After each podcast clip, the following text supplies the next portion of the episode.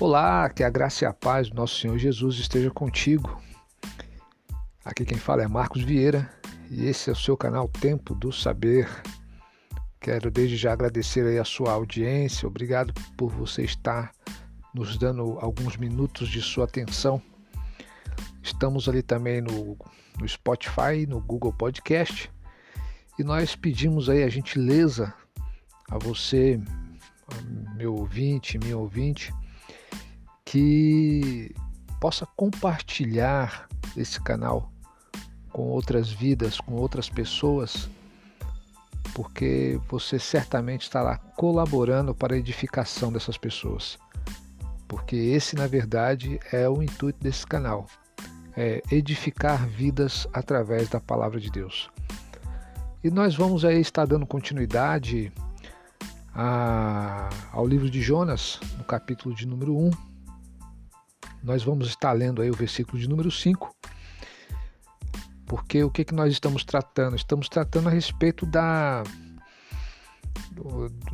de Jonas ser um profeta de Deus chamado a uma responsabilidade, mas que é, por motivos né, é, óbvios, né, através de um sentimento de patriotismo que Jonas teve, e por achar e por considerar os ninivitas indignos de salvação ou, ou da misericórdia de Deus, Jonas resolve fugir dessa responsabilidade. Né? Deus é, dá a ele uma incumbência dele ir até Nínive para poder clamar contra aquela cidade, para que a misericórdia de Deus a alcançasse e ela pudesse ser salva de uma destruição iminente. Mas Jonas ele foge disso.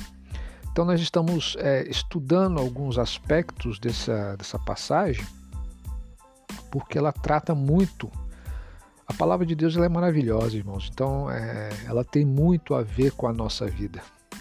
Esse livro que já foi, que foi escrito há mais de dois mil anos, ele é muito atual tá? E Jonas ele acaba fugindo, né?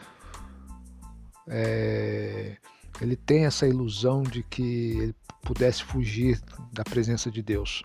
E nós lemos lá no capítulo, no Salmo de número 139, que isso daí é impossível, é impossível fugirmos de Deus. Só que é, essa fuga de Jonas, ela traz algumas consequências né? E a partir do versículo 5, essas consequências elas vão abranger e elas vão é, elas vão estar conectadas não só não somente a Jonas. Né? Nós vamos estar vendo isso daí é, a partir desse momento. Lá em Jonas, no capítulo 1, no verso 5, diz assim: Então temeram os marinheiros e clamavam e clamava cada um ao seu Deus. E lançavam no mar as fazendas que estavam no navio, para o aliviarem do seu peso. Jonas, porém, desceu aos lugares do porão e se deitou, e dormia um profundo sono. Então, nós lemos aí o versículo 5 do capítulo 1 de Jonas. Então, vamos estar examinando né, a palavra do Senhor vai dizer que o, o Senhor mandou ao mar um grande vento, no versículo 4, e fez-se uma grande tempestade, e o navio estava para quebrar-se.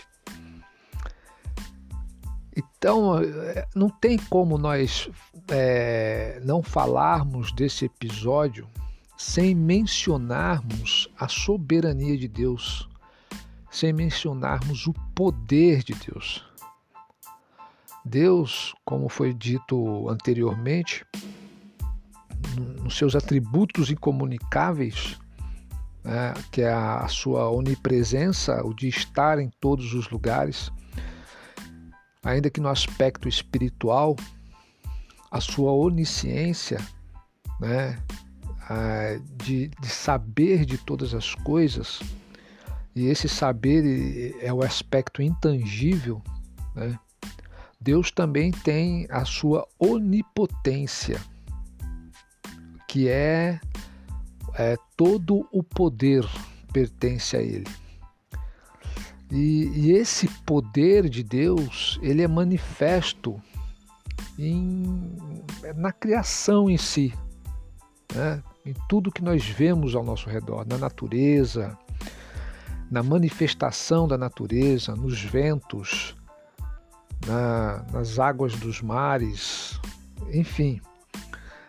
E Deus ele é detentor de um poder tão incrível que é o poder da criação. A palavra do Senhor diz que Deus ele, ele cria coisas onde não existem. Então é, é um poder maravilhoso. E no versículo 4 está dizendo que Jonas, nessa tentativa de fuga do Senhor, o Senhor mandou ao mar um grande vento e fez-se uma grande tempestade. E o navio estava para quebrar-se. Então, nós podemos perceber que é o próprio Deus criando essa situação. E por conta de um ato de desobediência de Jonas. E no verso 5 nós vamos ver que os marinheiros eles estavam com muito medo, eles temeram. Eles temeram. Nós podemos imaginar que, logicamente, o, o medo ele é, um, ele é, inerente ao ser humano, é algo que né, ele está presente. Mas existem situações quando nós vimos é, a questão de marinheiros, nós imaginamos homens é, treinados, homens é, que vivem no mar, homens que estão ali acostumados a, a determinadas situações. Só que eu, eu não consigo, é, na minha mente, o que, que vem? Vem uma tempestade muito feroz. E essa tempestade gerou esse temor esse, esse temor imenso nesses marinheiros. E o que, que eles fizeram? É, eles, cada um, cada marinheiro, cada tripulante ali começou a clamar ao seu Deus. Então nós estamos falando de pessoas que não estavam compromissadas né, com o Deus verdadeiro não estavam compromissadas com o único Deus. Cada um começou a clamar ao seu Deus, ou seja, havia um, um politeísmo naquele navio. E eles começaram a buscar aos seus deuses. Começaram a clamar aos seus deuses. Logicamente, isso não é diferente de nós, nós que temos um único Deus. Né? É, em meio a um perigo iminente, também é o que nós fazemos. Nós vamos clamar ao nosso Deus, nós vamos buscar a Deus. Então, nós podemos perceber que essa questão de adoração ela é algo que, que, que é, é intrínseco na gente, está dentro de nós a questão da adoração. Nós precisamos adorar algo. Nós, necessitamos, nós nascemos com essa, com essa necessidade de adorar, entendeu? Mas nós, é, com o passar dos anos e com a, a manifestação de Deus né, na Terra, através da Sua palavra, nós, nós vamos compreender né, da existência de um Deus único.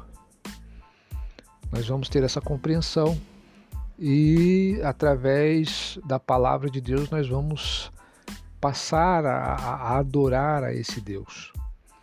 E esses homens, eles começavam a começaram a clamar, cada um ao seu Deus. Só que além disso, palavra vai falar que eles começaram a lançar no mar as fazendas que estavam no navio. Né? Ou, ou seja, eles começaram a jogar ao mar. Existe uma outra tradução que ela vai falar algo. Eu vou estar procurando aqui em uma outra tradução. Ah, enquanto aqui fala sobre fazenda, existe uma tradução que vai falar. Então os marinheiros tiveram tanto medo e cada um começou a clamar o seu Deus e atiraram a carga do navio no mar, né? Então as fazendas seriam as cargas, algo que eles estavam transportando, talvez alimento, talvez água, né, água potável, etc. E eles começaram a jogar isso no mar para aliviarem o peso do navio.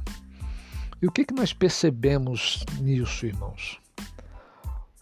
O, o ato de desobediência de Jonas trouxe uma consequência danosa não só ao próprio Jonas, que estava sendo alvo né, dessa, dessa retaliação divina, vamos dizer assim. Mas é, todos os que estavam dentro desse navio acabaram sendo envolvidos. Acabaram. É, é como se Jonas tivesse trazido eles para dentro do seu problema, tá? E eu, eu sempre falo isso, sempre faço essa comparação dizendo que um, um navio, um barco, né, que nesse caso é o navio onde Jonas estava, eu sempre faço uma comparação à nossa vida. Então, o navio é a nossa vida, o barco é a nossa vida. Né? E na nossa vida, irmãos, nosso barco ele está seguindo, está seguindo, entendeu? E nós somos os responsáveis pelo, pelo barco. Cada um de nós somos os responsáveis pelos barcos de nossa vida. Eu, como um pai de família, eu tenho aqui o meu barco para governar, a minha família. E eu, eu, eu sou e eu fui designado como capitão desse barco, como cabeça da minha casa, assim como sacerdote da minha casa, como pastor da minha casa. Então, esse barco que é a vida está sob minha responsabilidade. E qualquer ato que eu tenha, que eu cometa, um ato, é, é, tanto atos acertados quanto atos errôneos, é, vai gerar uma consequência.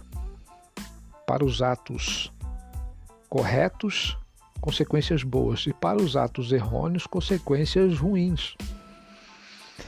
E eu entendo que cada membro da minha família é um tripulante. E o tripulante, ele é diferente de um passageiro.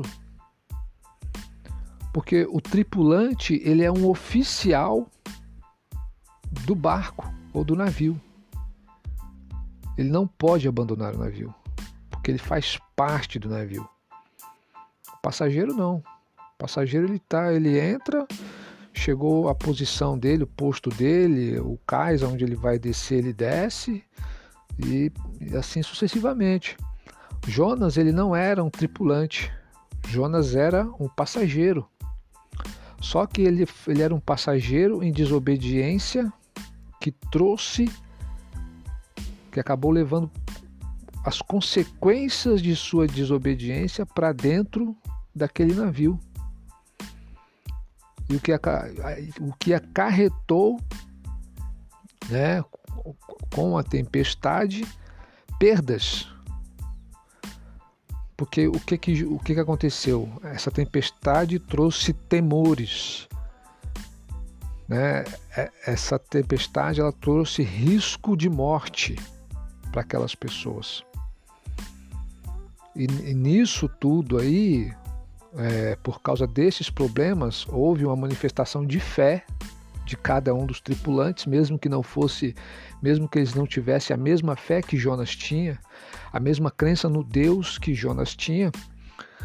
Então houve aí um, um, um manifestar, houve perdas, porque essa situação acabou fazendo com que os marinheiros se desfizessem de, de coisas, de objetos objetos que seriam importantes, talvez como alimento, talvez como água.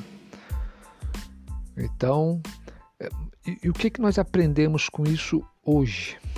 Os problemas, eu como, como tripulante do meu barco, como capitão do meu navio, né? já numa condição diferente de Jonas, mas eu posso ser um passageiro na vida de outra, de outra família, de outro, de outro barco, mas eu, como o capitão, como o comandante do meu barco, o que, que acontece? Se eu incorro em desobediência, eu vou trazer consequências para aqueles que estão, que, que fazem parte da minha tripulação, os meus filhos, a minha esposa.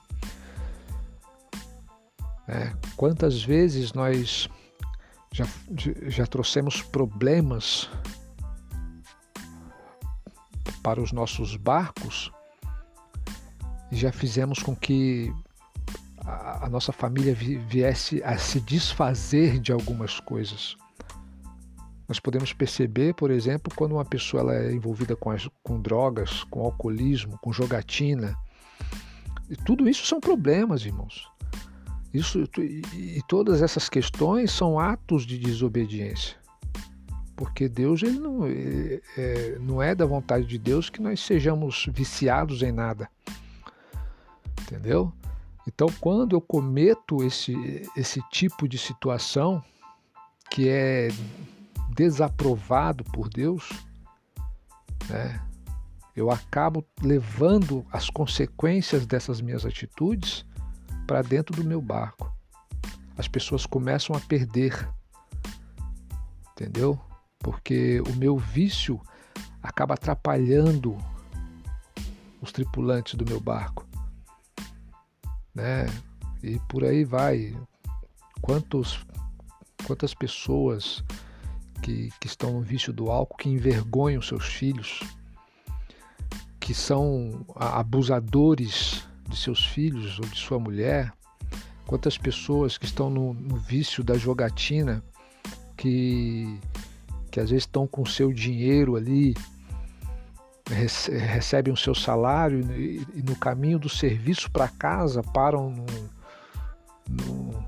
no, no, é no lugar de apostas e perde todo o dinheiro chega em casa sem nada e, e não consegue arcar com suas com suas dívidas, não consegue pagar o aluguel, não consegue suprir as necessidades dos seus lares. Então são perdas e às vezes você, por causa disso, a esposa ou o esposo, né, que, que acaba sendo incluída nessa problemática, acaba se desfazendo de coisas importantes, filhos que param de estudar porque o pai não consegue pagar a faculdade. Entendeu?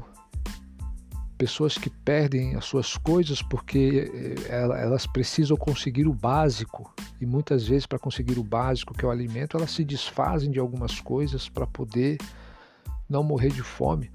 Então são situações e é, essa desobediência ocasionada por Jonas trouxe todo, todos esses problemas para dentro desse barco. E enquanto isso, o que, que Jonas fez? Jonas ele desceu aos lugares do porão e se deitou e dormia um profundo sono. É, irmãos, existem situações em que o bicho está pegando, a situação está difícil, o caos está instalado. E muitas das vezes, e muitas vezes, a, a, pessoa que é o responsável, que é a responsável por instalar o caos, é a que menos se preocupa, é a que está deitada, é a que está em profundo sono.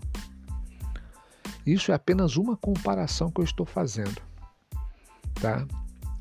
Então, nós estamos é, fazendo uma análise aí do versículo 5, tá?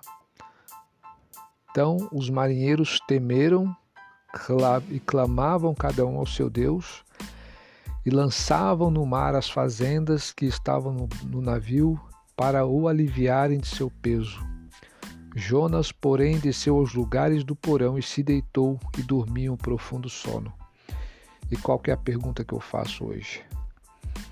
É, como está aí o seu navio?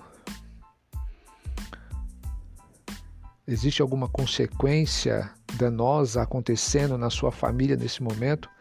Lembre-se bem que a, a sua família, se você é o capitão do seu barco, se você é o cabeça da sua casa, você tem que lembrar-se do quê? Que a sua família que está contigo, sua mulher, seus filhos, seu esposo,